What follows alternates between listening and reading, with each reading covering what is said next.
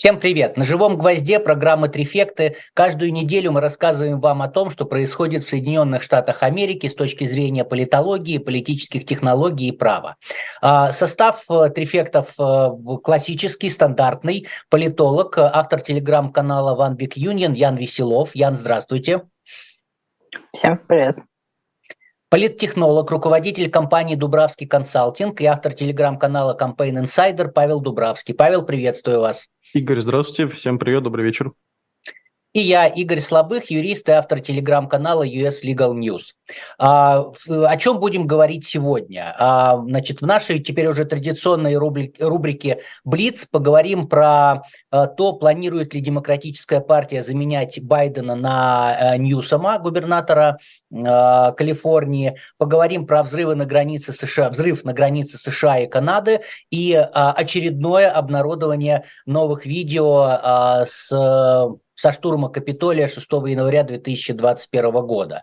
В основной части программы поговорим про избрание в, а, в Аргентине Хавьера Милея президентом. А, рассмотрим это с точки зрения, так сказать, с американской оптикой, а, как это отразится или не отразится на США. Также поговорим про очередной иск, который инициировал Twitter, который теперь называется X, значит, против одного из из НКО. И э, закончим новостями региональных выборов в США.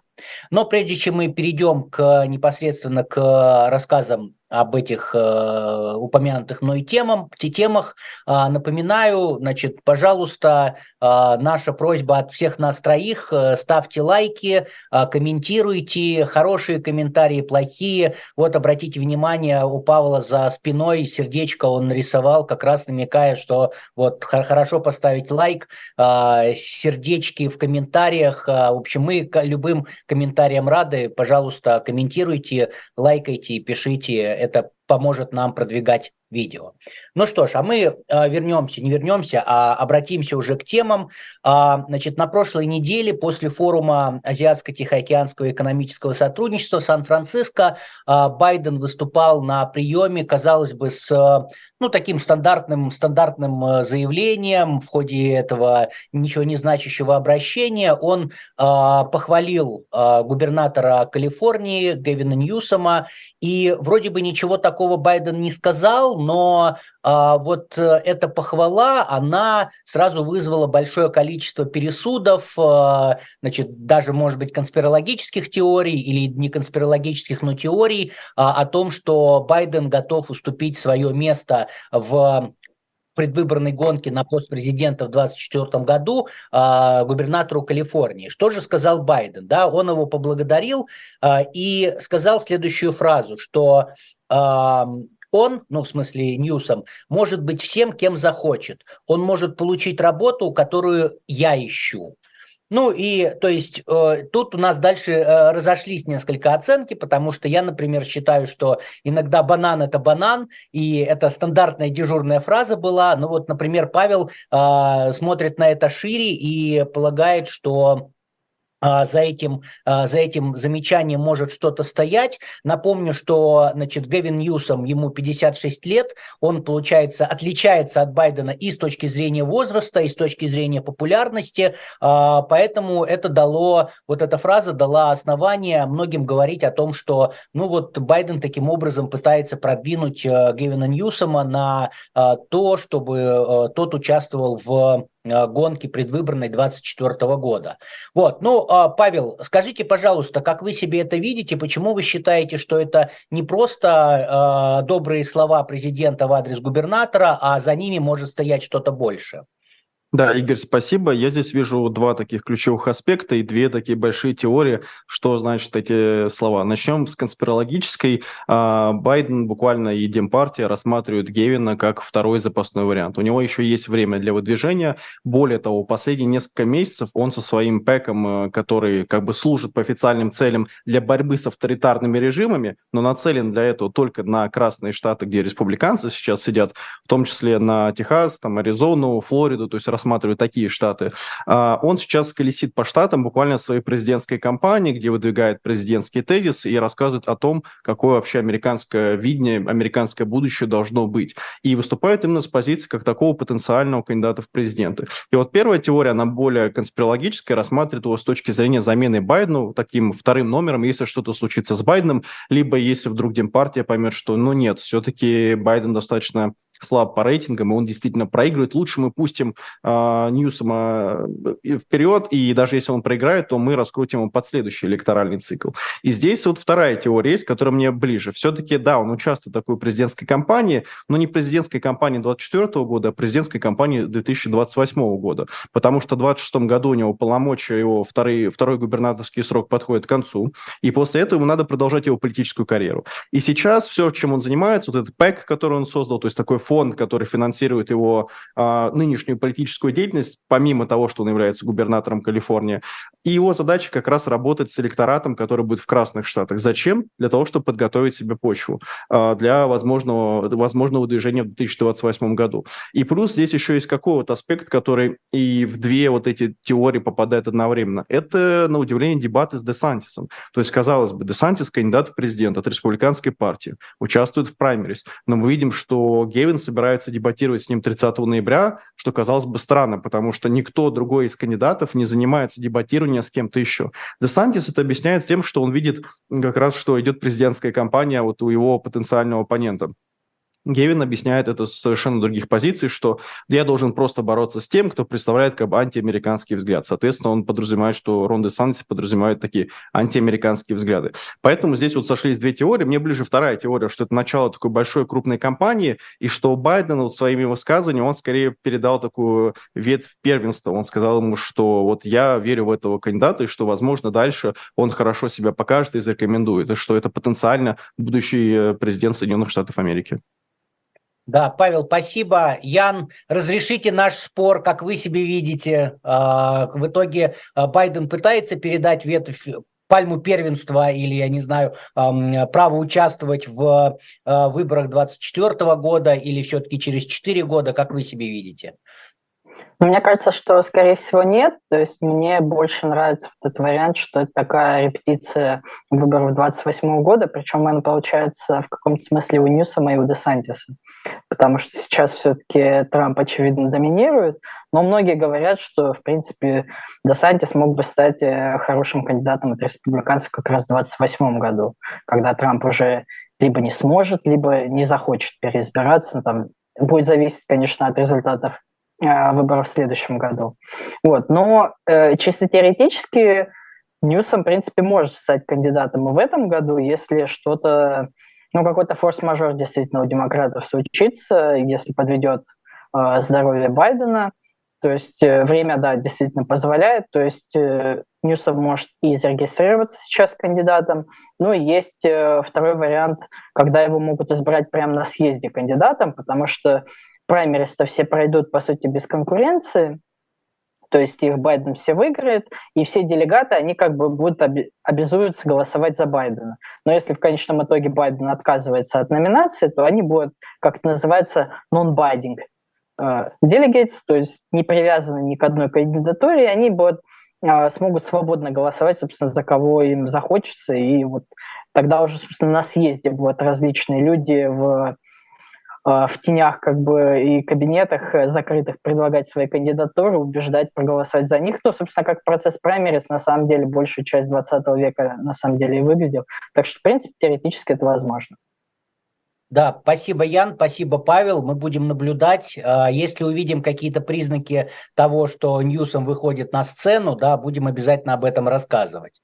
Окей, ну а мы тогда двигаемся дальше. На прошлой неделе э, прозвучала очень неожиданная новость, в то время как э, большое количество американцев переживает про, за безопасность южных границ, э, пришла новость о том, что на северной границе, на Радужном мосту, который получается, что э, прямо рядом с Ниагарским водопадом на границе между США и Канадой прозвучал взрыв. Первоначально предполагалось, что, ну, новости, сразу все думают о плохом, говорилось о том, что это, возможно, теракт, в итоге там на какое-то время граница прекратила работу, даже самолеты из, ближай... из близлежащих аэропортов не вылетали, но, тем не менее, выяснилось, что все достаточно банально, семейная пара на Бентли 22 года выпуска. А, судя по всему, водитель не справился с управлением, и машина просто, ну, по сути дела, взлетела. И после того, как э, приземлилась, э, значит, она взорвалась, э, оба, оба пассажира, ну, и водитель, и пассажир погибли. А, ну, и, собственно говоря, первоначально к этому инциденту там проявили интерес все спецслужбы, там, включая и ФБР, а, но когда выяснилось, что это всего лишь, ну, такая по, по большому счету авария, а, ДТП, то дело было передано а, местной полиции, и федеральные власти, они отошли от этого дела, ну и, собственно, после этого никто особо не упоминал и не волновался из-за того, что произошло. А, ну, здесь я предлагаю обсудить, Ян, как вы себе видите эту ситуацию? Может быть, какие-то, я не знаю, болевые точки она показывает э, в Америке, и как вообще вы относитесь вот к этой новости? Ну, мне кажется, хорошо э, проявила себя в очередной раз такая партийная поляризация сильная, в том числе на уровне СМИ. То есть вот буквально первые часы э, после случившегося некоторые телеканалы, некоторые журналисты, в том числе ссылаясь на якобы источники внутри правоохранительных органов, начали сразу говорить, что вот это теракт, это основная версия. А, на Fox News тоже вначале об этом много говорили, на других каналах об этом говорили чуть более сдержанно. Вот. И забавно, что риторика сразу такая критическая подключилась в духе, что ну вот президент Байден, а, никакой безопасности нет, уже теракты происходят даже не на южной границе, там-то с ней все понятно, что там ничего хорошего не происходит. Вот уже на канадской границе машины взрываются, то есть куда уж дальше. Вот. Ну а потом как-то быстро это все разрешилось, то есть оказалось достаточно одного ролика записи видеокамер, где действительно видно, что машина просто на большой скорости просто взлетает действительно. И, и как бы все это уже разошлось. Ну вот э, пример такой достаточно забавный. Спасибо, Ян. Павел, а вы как относитесь к этой новости? Следили, не следили? А, да, я следил, особенно следил за восприятием и в республиканских, э, даже не СМИ, скорее медиа, потому что СМИ у них очень мало, и за российским еще, как в России тоже это подавалось, потому что тоже был определенный флер о том, что все-таки вот, смотрите, как бы началось. А, если же возвращаться вот именно к первоисточникам, мне кажется, что здесь, ну, вот можно тезис Яна немножко повернуть и обсудить с точки зрения, а почему республиканцы любое такое событие, или вообще не республиканцы, а, там, не знаю, может, умеренные даже демократы или умеренные республиканцы, воспринимают сразу как теракт. То есть это же тоже говорит о том, что явно есть либо фрейм, э, ну, как бы рамка вот такая общественная, либо нарратив определенный. То есть, ну, то есть очевидно, что это же не, не с пустого места берется.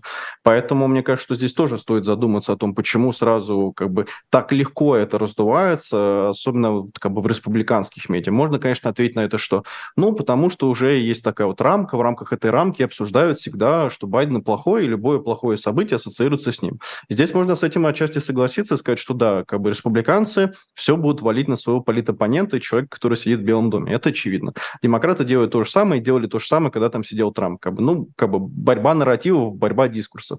Но, с другой стороны, все равно же, ну, странно, что настолько быстро привыкли к этому. Я помню, мы, помните, обсуждали этот китайский шар, который вот летал над Соединенными Штатами. И то же самое же было. То есть буквально сразу такая, ну, эмоциональная реакция, я бы даже сказал. Вот, это, наверное, такой первый аспект. А второй аспект, что единственный э, человек-республиканец, который говорил об угрозе с э, северной границы, это был Вивек Рамасвами, что меня очень удивило на третьих дебатах, потому что, ну, вообще никто про северную границу не говорил. Блин, Канада, я не знаю, ну, как бы мое как бы такое российское восприятие Канады идет через South Park, вот, к сожалению, вот, и моих друзей, которые там живут. Ну, что вообще оттуда, ну, какая угроза оттуда? Ну, кленовый сироп максимум привезут и подарят там какой-нибудь добродушный добрый и классный канадец. Но вот Вивек, Вивек говорил, что вот смотрите, там вот угроза. И это происходит. И, ну, хорошо, что он как бы не дал фальстарт, он не воспользовался, не начал это раскручивать. А я говорил, вот, смотрите, потому что если бы он это сделал, это был бы, как говорится, фиаско, братан. Извините, фиаско, братан, потому что, ну, ничего на самом деле не случилось. Но показательно как бы восприятие события в медиа. Да, Павел, спасибо. Да, Ян.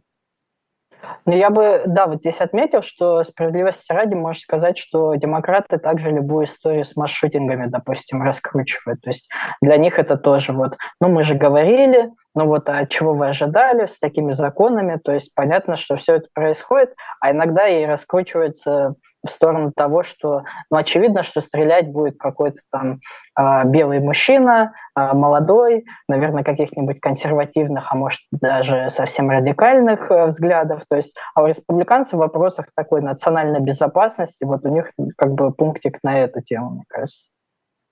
Да, спасибо, спасибо, Ян. Я еще дополню, что э, вот водитель и пассажир, да, семейная пара, это были американцы. То есть они, я так понимаю, что они приехали в Канаду на концерт, э, не помню уже кого, но концерт отменили. В итоге они пошли в казино, вот. Ну и, в общем, следствие, следствие разберется, что там в итоге произошло. Но будем следить. Не знаю, мне кажется, что к этой новости вряд ли мы уже вернемся, но э, вдруг какие-то интересные подробности всплывут.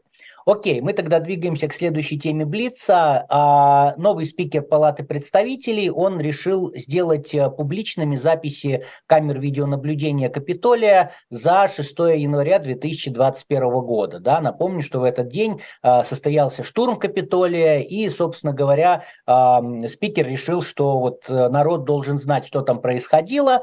Напомню, опять же, что до этого предыдущий спикер Кевин Маккарти, он уже э, делал, скажем так, он не делал эти записи публичными, он передал их э, Такеру Карлсону, который сделал собственный репортаж, мы об этом рассказывали. Э, в частности, э, в этом репортаже рассказывалось о мирном характере протеста э, шамана я, э, Джейкоба Ченсли. Значит, э, Карлсон показал там три, по-моему, минуты, как тот э, мирно ходит по коридору и потребовал э, отпустить политического заключенного. А, значит, на основании этого еще вот того а, выпуска Карлсона, а, значит, юристы Джейкоба Ченсли подали ходатайство в суд об отмене приговора в связи с тем, что он ничего плохого не делал. Это, это было отклонено судом. Если кому-то интересно, я в канале подробно описывал, потому что суд там на 30 с лишним листах описал, почему видео, показанное в э, Такером Карлсоном, оно не соответствует э, тому, э, значит, оно недостаточно для того, чтобы отпустить на свободу Джейкоба Ченсли. Вот, ну и ровно такая же ситуация у нас происходит сейчас. Э, стали появляться видео, где э, толпа людей идет по Капитолию, полиция при этом на них не накидывается, спокойно стоит, смотрит, э, где-то люди просто идут без полиции спокойно. Э, было видео, где э, полицейские э, снимают наручники с э, одного из задержанных и отпускают его. Ну, то есть все это в итоге привело к тому, что опять начались разговоры, что мирный характер протеста, давайте отпускать политических заключенных, э, люди сидят ни за что, потому что вот посмотрите видео, из видео все ясно, что люди ничего плохого не делали. Да? И при этом я напомню, что общее количество а, обвиняемых по делам о штурме Капитолия сейчас уже превысило 1200 человек. А, более 400 из них обвиняются в применении насилия к полиции. А, значит, сотни людей либо признали свою вину, либо их вина была установлена судом или присяжными. Ну и как бы как я себе вижу, у меня всегда это вызывает вопросы, потому что, ну хорошо, мы видим, значит, 15 человек идут в течение, там, я не знаю, 20 секунд по коридору. Как это показывает невиновность э, тех, кого осудили, я не очень понимаю. При этом нужно э, э, принять во внимание, что суд, он же не осуждает там человека, ага, ты был, ты участвовал там в штурме Капитолия, вот тебе твои там 5 или 10 лет лишения свободы. Суд устанавливает вину конкретного человека в конкретных в конкретных преступлениях или в преступлении, в том числе через видеодоказательства, через э, э, видео, где запечатлено то, что человек это делал. То, что есть другое видео, где 15 других людей делали что-то другое, ну, это, это, это даже с точки зрения логики никак не связано. Но, тем не менее, э, вот эти э, появившиеся кусочки видео, они опять э, возродили вот это обсуждение о том, что, э, значит, те, кто сидит в тюрьме за события 6 января политические заключенные, а, они сидят за мирный протест, и они ничего не делали. Ну, по крайней мере, а, это я вот так так себе вижу. А, предлагаю, давайте обсудим, коллеги, как вы себя видите. Павел, как вы вот к этому относитесь? Видели ли сами видео и что думаете? Да, Игорь, спасибо. Тут, знаете, идея такая пришла сейчас, что Наверное, надо какой-то все-таки доклад делать, не знаю, может совместный, может не совместный, но что-то должен быть информационный продукт, который рассказывал бы вот э, людям, говорящим на русском языке, про эту ситуацию. Потому что, ну вот, даже если мы просто в Google или Яндекс зайдем, все равно будут источники, которые утверждают, что там все мирно было, все великолепно, летали бабочки и эти самые, и дружелюбные носороги рядом были, на которых катались, и вот там все было классно, и все дружили. Вот, мне кажется, что не хватает какого-то такого информационного продукта. Если говорить больше уже по существу, сам самой темы, прошу прощения, а, то, как мне видится, Майк Джонсон, он э, скорее сделку заключил с такими радикальными консерваторами, либо просто ультраконсерваторами, либо мага-республиканцами, каждый выбирает термин, который ему ближе, о том, что вот они за него все-таки там проголосуют, а он эти видео выпустит. Насколько я помню, у Кевина Маккарти было тоже такое обещание к ним, но он его не до конца исполнил. Вы верно заметили, что он показал только отдельным там представителям э, от республиканской партии. Поэтому здесь, видимо, вот это первый такой аспект, который стоит рассматривать. Второе – это то, что Мэджери Тейлор Грин, такая известная трампистка, мага-республиканка, опубликовала у себя в Твиттере, по-моему, одно из видео как раз. И на этом видео а, один из протестующих, он достает э, какой-то вот предмет, и она написала, что это бейджик ФБР, по-моему, насколько я помню. А оказалось, что это был вейп. Вот, по итогу. Она этот, э, как бы, свой пост э, в X в Твиттере потом редактирует и уже пишет, что не все так как бы там однозначно. Но сам факт тоже, мне кажется, показательным, что он показывает буквально, что, ну вот даже, ну, нет элементарного факт-чекинга, буквально пересказ какой-то легенды. Ну, вейп обычно, ну, буквально вейп на видео видно, но нет, это жетон ФБР, и, соответственно, как бы все, все должно стать на свои места. А вот якобы там Мэджери Тейлор Грин э, права. Но здесь надо объяснить, наверное, нашим зрителям, что вот почему с другой стороны вот все время на это так смотрится, с позиции, что произошла какая-то ошибка, как бы э, товарищ майор, никто ничего не подозревал. А, вот именно в Твиттере таких э, правых, прям таких, я бы сказал, крайне правых э, кругах разгоняется идея о том, что там было очень много федералов, то есть представителей служб безопасности, представителей Белого дома, а, которые были якобы инициаторами вот всего этого события 6 января и буквально управляли отдельными группами. И поэтому, когда вот появились эти видео, что а, кто-то выходит там из э, белого, ой, ну, из, э, из Капитолия, и с него снимают наручники, он еще охраннику дает 5, э, как бы кулачком, вот, ну, разгоняется дальше эта тема. Поэтому вот здесь такие вопросы остаются. Я вот некоторые видео посмотрел, некоторые у меня почему-то недоступны, хотя они на самом вот сайте Конгресса, насколько я помню, выложены, а, почему-то не открывает их, даже не дает скачать. Но вот какие-то были доступны. Вот как раз вот это видео у меня тоже вопросы вызвало в том плане, что, ну, вот в их теорию это сейчас ложится. Вот вопрос, как это будет сейчас разрушаться с другой стороны, который утверждает, что протест был немирный. Вот. Ну, э, да, я тут сразу скажу, что по поводу вот этого видео, когда снимали наручники, да, это уже провели факт-чекинг. Этот человек сейчас находится в, за, за решеткой, он обвиняется в совершении преступлений, в том числе против полиции. Просто объясняется это так, что 6 января полиция же не арестовывала никого, потому что у них физически не хватало сил на это. Поэтому, да, они кого-то задерживали, а потом отпускали. И, э, ну вот, в частности, сейчас я пытался найти записи свои, не вижу, как как э, зовут этого человека, но а, как бы есть, есть документы о том, что он сделал, как он сделал. Сейчас он находится в заключении. Ну, то есть э, он точно не похож на сотрудника ФБР. И еще на одно внимание, вот прежде чем э, передать слово Яну, еще, еще на один факт обращу внимание, что при всем при том, что вот это вот нарратив постоянно ведется, что там сотрудники ФБР, антифа, там еще кто-то что-то это делал, но когда мы смотрим на материалы уголовных уголовных дел, да, то вот внутри уголовных дел, ну, никто так не говорит. То есть это какие-то там исключения, и нет такого, что там каждый второй, каждый третий, четвертый э, обвиняемый в деле говорит о том, что там я не виноват, потому что, значит, это меня там ФБР подговорило. И пока все э, варианты, которые предлагались в соцсетях, там, кто из э, видных, так сказать, протестующих, кто призывал других людей идти на штурм, а кто из них агент ФБР, но пока ничего такого не подтвердилось. Все эти люди, они или, или уже осуждены, или там находятся в стадии осуждения, но тем не менее вот это вот э, постоянно, постоянно ведется обсуждение. Э, Ян, как вы себе видите эту ситуацию? Смотрели ли видео? Что думаете? Да, на месте беспорядка была обнаружена визитка Яроша. Но вообще, да, на самом деле это довольно популярная такая конспирологическая теория, что вот э, федералы специально спровоцировали патриотов вот на это действие, чтобы как можно больше, во-первых, чтобы дискредитировать Трампа, естественно, во-вторых, Э, чтобы вот засадить патриотов. И потом даже уже в последующих каких-то публичных акциях, например, э, когда суды над э, Трампом вот самые первые были, когда вот была формальная, формальная процедура задержания, в том числе многие из них отказывались, собственно, ехать, как-то собираться, боясь, что это вот может быть тоже какая-то провокация, что там тоже что-то вот наверняка устроят. Вот. Но на самом деле я вот только приветствую публикацию этих видео, то есть пусть люди смотрят, вот. А, потому что в прошлый раз, вот как вы, Игорь, правильно сказали, Маккарти передал там Такеру Карлсону эти видео, а там были десятки тысяч часов э, записи видеокамер, он с них два сюжета там, ну, на несколько минут вот э, сверстал, то есть, э, ну, это говорит, наверное, о том, что все-таки не очень много было материала такого, чтобы представить это как какой-то э, мирный протест.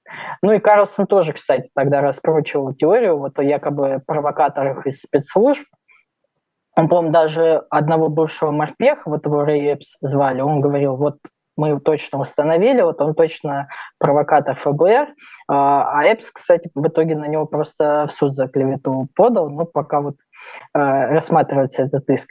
Еще, кстати, забавный момент, что есть такая ну, не знаю, группа или организация, они называют себя Sedition Hunters, охотники за изменой, за изменниками. Это люди такие а народные мстители на добровольных началах, они вот э, с помощью, э, вся, с помощью искусственного интеллекта, в частности, э, искали людей с видеозаписей и помогали устанавливать их личности. И они вот сейчас, наоборот, очень рады, они говорят, да, давайте публикуйте видеозаписи, может, мы там найдем еще кого-то, кого мы до сих пор не нашли. Так что, вот, возможно, даже и не в ту сторону как бы сыграет Майк Джонсон в этом плане. Да, спасибо, Ян, спасибо, Павел. А, а мы тогда двигаемся дальше. А, в Аргентине прошли выборы президента, на них победил а, Хавьер Милей. И, а, значит, как это связано с Америкой? Да? Ну, во-первых, его называют аргентинским Трампом, потому что он такой же а, по как это сказать, э, реноме, да, по, по каким-то взглядам, по стилю поведения, по стилю, да, скажем так, по стилю э, очень похож на Трампа. Ну и плюс в любом случае Аргентина тут не очень далеко от США. И я предлагаю на вот выборы в Аргентине и приход к власти Хавьера Милея посмотреть из такой американской оптики, что это принесет США и как США будут с этим жить и вообще там нужно ли США США беспокоиться, радоваться и э, как к этому относиться. Павел, расскажите нам, пожалуйста, про эту тему, потому что я знаю, что э, либертарианцы вам очень близки, э, и Милей как раз ли либертарианец, э, ну и вообще в целом Латинскую Америку вы тоже любите. Да, Игорь, большое спасибо. Латинская Америка – это моя такая страсть, вот, а США – любовь. Вот. И э, давайте начнем кратко. Кто такой? А, нынешний действующий президент с 10 декабря он вступает в должность. Что такое либертарианство? Либертарианство – это политическая идеология, скажем так, на основе классического либерализма появилась и считает, что либерализм ушел сейчас влево, а вот либертарианство, оно отрицает как бы концепцию государства. Вот хотите знать больше? У меня на телеграм-канале Павел Дубравский есть статья в «Новой газете», где я расписал, почему и как он выиграл, для чего это все, кто такой и почему. А, вот, чтобы здесь мы говорили именно сугубо с проамериканских таких позиций, что это для США означает. Если кратко совсем, то это экономист, э, по-моему, он профессор экономики в нескольких университетах, и он шел там с тремя такими ключевыми э, идеями. Первое – это отмена центрального банка. Второе – это долларизация экономики, то есть переход именно к доллару как такой национальной валюте, либо чтобы эквивалент один к одному был. Это очень важный аспект с точки зрения Соединенных Штатов Америки. И третий, наверное, такой тоже важный аспект – это отмена там большинства министерств. Ну, то есть, чтобы вкратце понимать его взгляды. Подробнее говорю, статья на «Новой газете» там расписал все подробно. И или еще, кстати, вот, тоже взял все редкость, а, Хавьер Милей «Путь к либертарианству». А, либертарианца тоже советую, уже везде раскупили, можно а, взять у самого издательства. Интересная книга, кстати, классная. Так вот, с точки зрения, давайте вот США все-таки обсуждать, что такое Латинская Америка. Латинская Америка – это сейчас место битвы Китая и Соединенных Штатов Америки. В Латинской Америке есть как такие прям левые-левые страны, вроде там Венесуэлы, Чили, Боливии, той же самой Бразилии, так и правые страны. Сейчас к ним относится больше, конечно же, сама Аргентина, потому что вот Хавьер, он первый в мире президент-либертарианец, и вообще это такой новый выход политической идеологии на рынок идеологии. И здесь надо понимать, что где-то за 2013 года Китай стал крупным игроком на территории Латинской Америки. По-моему, стал второй страной, с кем у них самый большой экономический оборот по обмену товаро-денежных отношений. Уже с 2014 года у них проходит э, такой форум, называется Китай-СЕЛАК, то есть э, сообщество государств Латинской Америки самого Китая. То есть Китай плавно с 2013-2014 годов начинает заходить в этот регион. А этот регион находится, на самом деле, как вы, Игорь, верно заметили, очень-очень близко к Соединенным Штатам Америки, особенно Аргентина. И в этом плане у них есть тоже товарооборот, у них есть взаимные интересы, экономические интересы. А, Байден, по-моему, где-то полгода или год назад участвовал в такой конференции со всеми странами Латинской Америки, где пытался выстроить диалог. На одном из эфиров мы, по-моему, обсуждали как раз вот санкции с Венесуэлы, что Байден сейчас снимает, ну и прочее, прочее, прочее. То есть эти два региона связаны.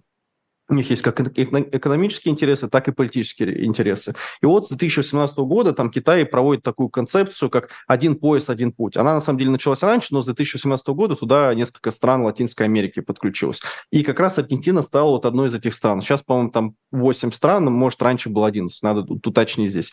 И здесь важно понять, что а, новый президент, он а, буквально вот рвет вот это соединение с Китаем и говорит, что нет, мы все-таки будем проамериканс, проамериканскими и называют двух ключевых союзников союзников. Это Соединенные Штаты Америки и Израиль. И при этом надо объяснить нашим слушателям, что вот уже сегодня Хавьер Милей пер, в первую страну, в которую он приезжает, это Соединенные Штаты Америки. То есть он считает, что это ключевой союзник для Аргентины. Второй такой важный аспект – это вот его обещание долларизации экономики. Он считает, что как бы доллар – самая стабильная валюта, и несмотря вот на его такое популистское, я бы сказал, заявление об отмене Центрального банка, он все равно считает, что Центральный банк США, там, выпускающий доллар, он в разы лучше, чем то, что происходит в Аргентине Аргентине сейчас. А я напомню, в Аргентине 140% инфляции, в следующем году, скорее всего, будет 300%.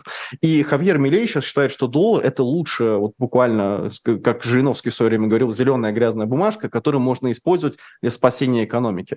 А, надо сказать, что предыдущий исторический опыт был в Сальвадоре, в Панаме, в Эквадоре, и в Эквадоре в свое время как раз от инфляции эта страна и спаслась в американском долларе. Что это значит с точки зрения США? Что еще одна страна будет представлять интересы, защищать, скорее всего, экономические интересы Соединенных Штатов Америки. Еще одна страна будет политическим союзником в этом важном регионе. И учитывая еще, что как бы Аргентина находится рядом с Бразилией, где такой левый кандидат Лула да Силва, то США одновременно получают как бы такого правого кандидата, который проамериканский, такого левого, потому что Лула, он хорошо общается с Байденом, он в целом такой тоже проамериканский президент, и получается, что США в этом плане сдвигают сейчас Китай куда-то подальше, поэтому они здесь, конечно же, вместе э, будут сотрудничать. Поэтому в этом плане как бы вот новый президент Аргентины – это такой еще один союзник э, за континент, и более того, это союзник, который прямо говорит, ну, вообще-то мы не собираемся с Китаем как бы особо выстраивать отношения, пусть торговля на уровне частных отношений оста- остается, государство не будет лезть, мы ничего не будем мешать,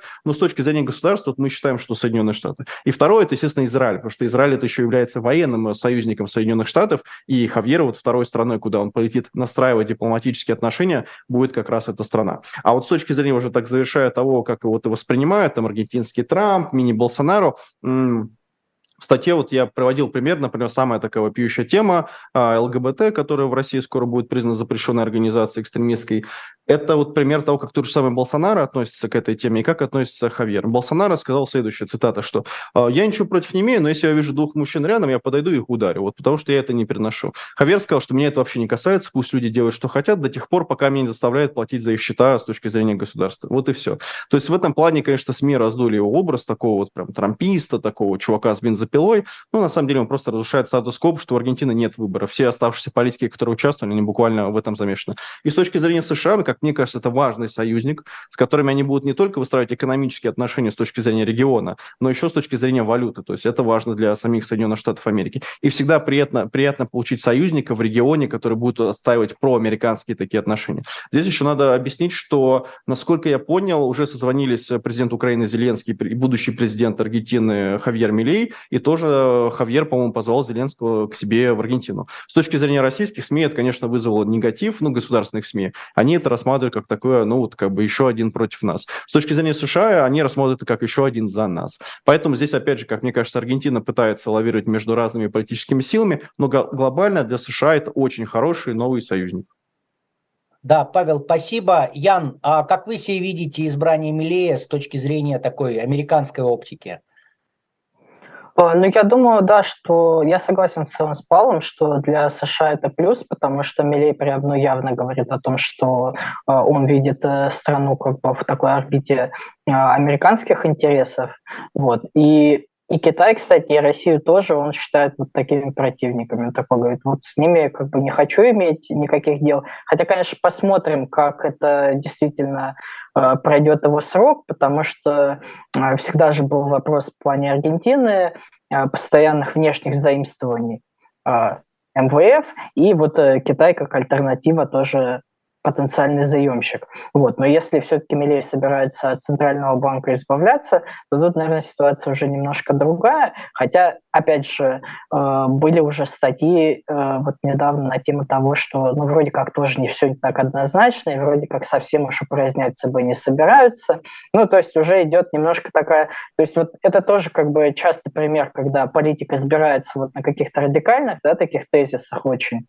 Но по мере того, как он входит во власть, то есть он понимает, что ему нужно выстраивать какие-то политические коалиции, а ему нужно, потому что в парламенте у, у партии нет большинства.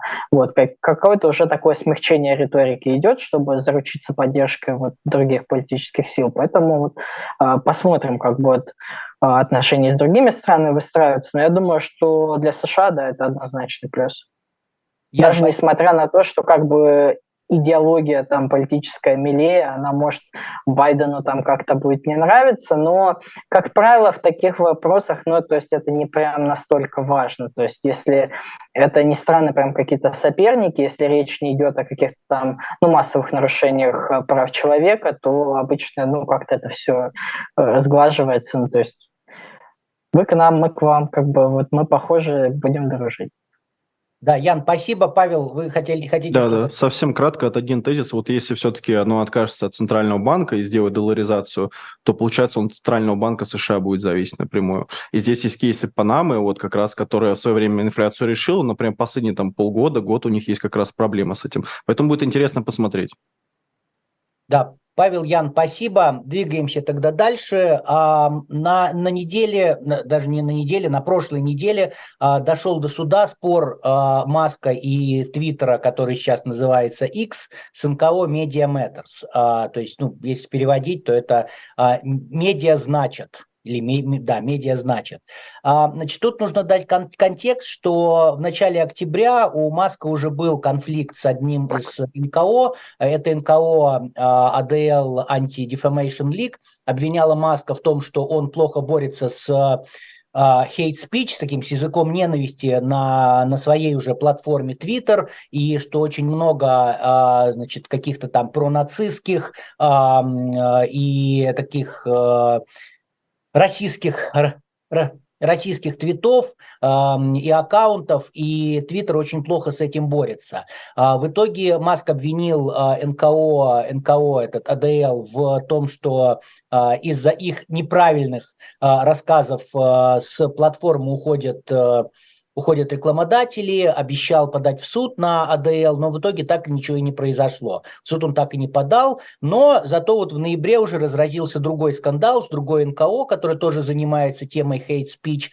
А, это НКО, как я сказал, а, Media Matters. Значит, что случилось? А, это НКО опубликовала статью, где рассказала о том, что значит, в Твиттере, который, соответственно, плохо борется с hate speech, периодически появляются какие-то твиты такого характера, что они там либо возвеличивают Гитлера, или выступают э, с антисемитских позиций, или отрицают Холокост. И вот рядом с этими твитами появляется реклама крупных американских корпораций, типа там IBM, Oracle, а, Apple и так далее. В итоге после, после этой статьи, в этой статье даже приводились скриншоты, как бы вот смотрите, вот вам тут вот э, говорят, что Гитлер хороший, а вот вам сразу после этого идет реклама Apple э, и так далее. То есть сразу после этого э, большие крупные американские корпорации э, разорвали рекламные, приостановили, вернее, рекламные контракты с Твиттером, и в итоге Маск опять пообещал, что будет подавать в суд, но в этот раз держал свое слово, и в суд действительно подал. Значит, а, этот очень интересный иск, а, он необычный и а, как с точки зрения формы, так с точки зрения содержания. Мы не знаем, как бы, чем закончится рассмотрение. Коротко расскажу просто про сам иск. То есть, во-первых, иск подан в федеральный суд в Техасе, в дивизион в форте, форте Ворд. То есть есть федеральный суд, да, а у него есть такие маленькие подразделения в разных, в разных местах. Вот, соответственно, в, а, в Техасе в одном из э, вот этот Форти Ворд подан иск. При этом, почему он оказался в Техасе, не все понимают, потому что сам, сам X – это корпорация из э, Невады, то есть юридически она зарегистрирована в Неваде, ответчик НКО, оно зарегистрировано в округе Колумбия в Вашингтоне, журналист, который является вторым ответчиком, он проживает в Мэриленде, то есть как бы, причем тут Техас вообще непонятно, ну как бы в иске, в иске э, говорится о том, что вот э, статья, она нанесла ущерб репутации Твиттера или X, и в Техасе есть миллионы а, пользователей Твиттера, и поэтому именно Техасский суд должен рассмотреть это дело. Ну, что достаточно выглядит таким натяжением, скажем так. Ну и плюс а, ссылается, ссылается ИС на то, что некоторые рекламодатели есть в Техасе, но при этом они не называются. Ну, то есть Посмотрим, опять же, случайно или нет, в этом дивизионе, в этом форте Ворд э, консервативные судьи находятся. А, мы предполагаем, что, наверное, это не случайно, и Маск хотел, чтобы дело оказалось у кого-то из них. Кто будет судья, пока неизвестно. Но как бы это сразу дало основание для разговоров и говорить, что это то, что называется judge shopping – то есть, ну, дословно это покупка судей, но покупка не в смысле, что когда им деньги дают, а в смысле это когда в магазин приходишь и выбираешь, я хочу вот это или вот это, также и с судьями. То есть ты вот приходишь и выбираешь, я хочу консервативного судью, а не либерального. А, ну, опять же, посмотрим, что скажет суд, примет ли он это дело к своему производству или скажет, что нет. А, в целом, еще, еще один момент интересный, то, что в целом а, истец, он не оспаривает, что да, действительно, все правда, а, да, действительно, были вот эти вот твиты с, э, с, с а, таким продвижением Гитлера или там отрицанием Холокоста, рядом была реклама, но истец говорит о том, что для того, чтобы добиться таких результатов, чтобы вот этот твит с рекламой, они были вместе, а, от, ответчики, ну то, что называется, устроили танцы с бубнами. То есть по а, версии иска, что сделал ответчик, они, они, они взяли аккаунт, который уже существовал больше 30 дней, потому что там у них специальные, специальные механизмы для подачи рекламы. После этого этот аккаунт подписался только на там, крайне правые, нацистские, прогитлеровские, пронацистские аккаунты, и после этого стал усиленно скроллить ленту для того, чтобы иметь возможность, э, ну, чтобы видеть как можно больше рекламы. И естественно, что эта реклама, она выходила с э, теми, с, с той информации, которую подавали вот эти вот пронацистские аккаунты, э, потому что, ну, других не было. То есть и здесь такой интересный вопрос, там, как, как к этому относиться, потому что там является ли это злоупотреблением правом или нет. Опять же, это вот суд, э, если иск примет, э, то будет разбираться, и присяжные будут отвечать на этот вопрос. Ну и, наконец, э, последний, последний момент интересный, это то, что иск заявлен, он, а сам иск основан на теории а, которая говорит о том, что третье лицо не может вмешиваться в правоотношения между сторонами договора, и как бы влиять на эти правоотношения. И то, что э, истец говорит, это да, это вот это вот НКО, что они сделали, они вмешались в наши отношения с рекламодателями, потому что рекламодатели хотели у нас рекламироваться, и вот через подачу вот этой вот информации, которая там, ну не то чтобы ложная, но полученная, получена с определенными ухищрениями, в итоге вмешались в наши отношения, и в итоге э, сейчас Твиттер просит, э, значит, взыскать убытки, которые связаны с отказом рекламодателей от рекламы, просит, э, значит, возместить расходы на юристов и снять, собственно говоря, вот эту спорную статью с э, размещения, то есть чтобы ее не было в интернете. Вот, ну это если вот коротко рассказать. А, Ян, как вы себе видите эту ситуацию? Твиттер мы обсуждаем уже не первый раз. А, может быть, как, с какой-то с какой-то точки зрения что-то интересное скажете? Ну да, это будет такой прям классический случай, такой тонкой грани между, казалось бы, свободой слова, которая защищается первой поправкой, и вот клеветой. При этом забавно, что как бы сам Маск тоже себя позиционирует как такой, в общем-то, активный защитник свободы слова. И Понятно, что правила модерации при нем тоже изменились, и да, стало больше вот такого, ну, неоднозначного политического контента, то есть по-разному можно к этому относиться, можно сказать, что, ну, вот это издержки свободы слова, как бы, ну, вот такое бывает.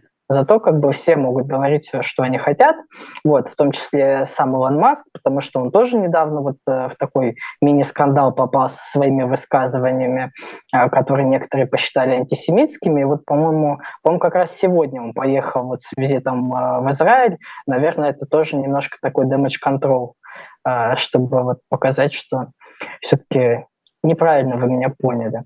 Вот. Ну, а, как говорится, суд разберется, то есть не люблю цитировать Владимира Путина, вот, но действительно суд разберется, то есть будет интересно, как бы, какое решение примет в этом плане, то есть посчитает ли это там клеветой или каким-то даже мошенничеством а, в отношении Твиттера, или все-таки скажет, что ну вот имеет право на такие заявления в том числе.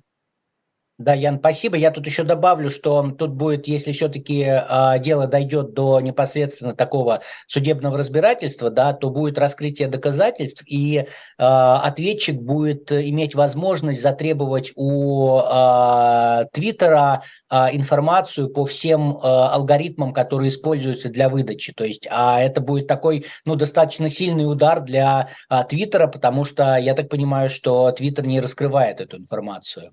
Павел, а как как вы себе видите э, вот этот э, спор с Твиттером? Э, мы не первый раз о нем говорим. Я помню, что вы тогда рассказывали про Twitter Files. Вот как бы, ну, то есть скандалы продолжаются. Угу. Да, Игорь, спасибо. А, мне кажется, здесь ну, первое, на что я обратил бы внимание, это ну, конкуренция юрисдикции подсудности, мне кажется, это одно из преимуществ, на самом деле, судебной системы. Если у меня есть возможность выбрать ту юрисдикцию, которой я больше доверяю, то есть, условно, как Трампу, он, скорее всего, хотел бы, чтобы все его дела были в Техасе, либо во Флориде, скорее всего, то я бы предпочитал именно идти в ту юрисдикцию, которой я больше всего доверяю. Это вот к вопросу о том, а, почему Техас, там, а не что-то другое. Поэтому, если правовая система позволяет, почему бы нет? Я вот чисто, ну, честно скажу, для себя я буду сделать то же самое, потому что я бы хотел выиграть все-таки. Это вот если мне система позволяет, почему бы не воспользоваться этим? А второе, в целом посмотрим, как это дело пойдет. У меня каких-то прогнозов нет, потому что я ну, не, не специалист по юридическим вопросам. Но вот какой момент э, могу от себя заметить, что будучи человеком, у которого еще есть э, испаноязычный твиттер, и там я подписан в основном на то, что называется леваки, особенно крайне левые. А, никого у меня там права нет, потому что в отличие там от э, англо- и русскоязычного у меня там есть разные люди. Но вот именно на испаноязычном испаноязычном, прошу прощения, на испаноязычном у меня тоже выходит эта реклама. Я объясню нашим слушателям, зрителям, как она выглядит. У вас обычный твит, вы скроллите ставите ленту вниз, и у вас реклама выглядит как такой же твит. То есть ее чисто визуально иногда даже ты ну, не можешь отделить, она выглядит так же. И действительно, вот как Игорь рассказывал, были кейсы, где э, там, например, какой-то НКО, который рассказывает про глобальную белую вину, о том, что белые должны каяться, потому что они там геноцид в Колумбии устроили там со стороны там малых этнических народностей. А вот у меня выходила прям такая же вот реклама, как буквально покайся, там то-то, то-то, то-то. Я думаю, что вот здесь, скорее всего, вот, э, примерно такие же примеры рассматриваешь. Но какой важный аспект, что если подписаться только-только на людей, скажем так, одного графа, одних политических взглядов или уходящих, знаете, по теории подкова только вправо или только влево, то это же искусственная эхокамера будет. То есть это не встречается реклама почти так же, ну, все время. Плюс э, в Твиттере все-таки вот что мне нравится, несмотря на то, что там есть сейчас действительно спорные моменты, это вот, подписи самого сообщества, когда они какой-то факт-чекинг проводят и подписывают. Например, вот просто пример, э, что мне понравилось. Раньше в Твиттере мобильные игры, там показывалась красивая, классная картинка, а, люди подсаживались, тратили деньги, донатили туда, а сейчас ну, вот, э, сообщество само пишет, что нет, во-первых, картинка не соответствует реальности, во-вторых, вы не можете спокойно играть, потому что вам придется тратить, там, не знаю, 50 долларов в день, условно. Вот, поэтому как бы здесь есть и свои плюсы, и свои минусы. Очень интересный кейс. Вот мне интересно, как, как судьи решат, и может, дойдет ли он до Верховного суда суда потом или не дойдет. Да, спасибо, Павел. Ну, будем, будем наблюдать за этим делом, потому что действительно очень интересное с любой точки зрения. Вот, окей, ну а мы двигаемся дальше. А после прошлой программы один из э, зрителей написал в комментариях о том, что, слушайте, ребята, ну хватит уже рассказывать про а, Трампа и Байдена, как бы вы уже замучили ими, а, давайте что-нибудь такое ближе к земле, к регионам, а, вот. И как бы я объяснил в, в, в ответе на комментарий, что, ну, мы не можем уйти от Трампа и Байдена, потому что а, и, и они оказывают влияние на будущее США, да, то, что происходит сейчас, но, тем не менее, мы вот э, решили прислушаться к комментарию и попробуем сейчас э, уйти такой на такой региональный уровень и рассказать, а что вообще интересного происходит э, по штатам, по разным избирательным кампаниям. Ян, расскажите, пожалуйста, на что вы обратили внимание, что, как, вы, как, как вам кажется, будет интересно зрителям. Да, Игорь, спасибо. 7 э, ноября в США прошли региональные выборы. Вот я в позапрошлом выпуске про них рассказывал. И в частности, проходили выборы в штате Колорадо. Там была пара референдумов, связанных с налогами, и разные выборы муниципального уровня. Э, мэра Денвера, по-моему, выбирали в частности. Э, но тут примечательно то, что местная республиканская партия сейчас э, очень настойчиво призывает местные избирательные комиссии. Они вообще устроены так, что в них ходят представители обеих партий. Вот. И республиканская партия штата просит их не голосовать за утверждение результатов выборов. Там такая процедура есть уже после подсчета, их вот официально сертифицируют. Вот. Э, почему, казалось бы, нужно их не утверждать? Ну, классическая история машина для подсчета бюллетеней компании Dominion, и, в общем-то, и все. То есть, каких, э, как обычно, каких-то прям глубоких доказательств там нет. Ну вот э, э, дыхание такое выборов 2020 года, оно есть, хотя вот, казалось бы, Трампа в бюллетене не было, но вот э, идея его живет. Вот. Ну и, кстати, продолжая тему вот, э, отрицания выборов, в каком смысле, в Неваде местный генеральный прокурор начал расследование в отношении фейковых выборщиков во время выборов 2020 года. А, мы уже рассказывали как-то, что аналогичный процесс сейчас идут а, в Джорджии и в Мичигане. А, в Неваде вообще шесть человек подписались в качестве таких фейковых выборщиков за Трампа. Среди них был вот глава местного отделения республиканской партии и член Федерального республиканского национального комитета. Они, кстати, оба дали показания прокурору Джеку Смиту за иммунитет от э, федерального преследования. Но пока непонятно, будут ли обвинения на местном уровне, так как э, генпрокурор признался, что в законодательстве штата, похоже, нет просто подходящей статьи, чтобы их можно было в чем-то обвинить. И весной местное заксобрание, в котором демократы в большинстве, оно приняло законопроект, который вводил уголовную статью за участие в подобных схемах. Но тогда губернатор республиканец наложил на него вето, сказал, что наказания слишком тяжкие, э, никак это не поможет, поэтому не надо. Ну а самая крутая история, как мне кажется, произошла в крупнейшем городе штата Коннектикут Бриджпорт. В сентябре этого года там состоялись партийные праймерис демократов за пост мэра. Их выиграл действующий мэр города Джо Ганним. Он возглавлял город с 91 по 2003 год, потом он получил 9 лет тюрьмы за получение взяток и вымогательства, отсидел 7 лет и в 2015 году вновь избрался мэром вот, и остается на этой должности до сих пор. В общем, человек довольно целеустремленный. И он победил на праймере с преимуществом там, в 251 голос из э, где-то 8 тысяч. Вот. И при этом его конкурент э, Джон Гомес, он победил по результатам очного голосования, а Ганним вырвался вперед за счет открепительных и за счет почтовых бюллетеней. Э, Гомес подал в суд с требованием отменить результаты выборов, потому что в сети всплыли видео с э, бросами бюллетеней для заочного голосования как раз вот а, в пользу Ганима. И суд встал на его сторону, кстати, и вот 1 ноября отменил результаты. Но тут сложилась такая странная ситуация, потому что полномочия отменить всеобщие выборы после праймерис, назначенные на 7 ноября, суд не мог, а имя э, Ганима уже было в бюллетенях. Поэтому суд принял такое интересное решение, что если на выборах победит Ганим, то придется заново проводить праймерис и всеобщие выборы мэра тоже. Если же он проиграет, а Гомес там на этих выборах тоже был его главным соперником, то, в общем-то, смысла в новых праймерис и нет. Но в итоге Ганим, кстати, выиграл всеобщие выборы, там с преимуществом где-то 175 голосов.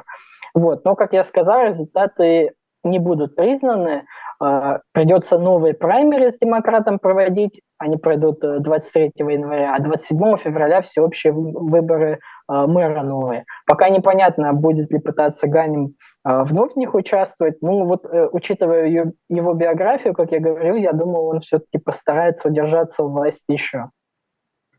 Да, Ян, спасибо. Мне кажется, что э, наши зрители будут удовлетворены. Это, мне кажется, как раз тот вот зритель, который хотел каких-то интересных историй с мест. Вот это как раз те самые интересные истории. Ну а мы на этом заканчиваем. Всем спасибо большое за внимание. Не забывайте про э, лайки и комментарии. С вами э, были Трифекты, Веселов, Дубравский и Слабых. Всем пока, до следующей недели. Пока-пока.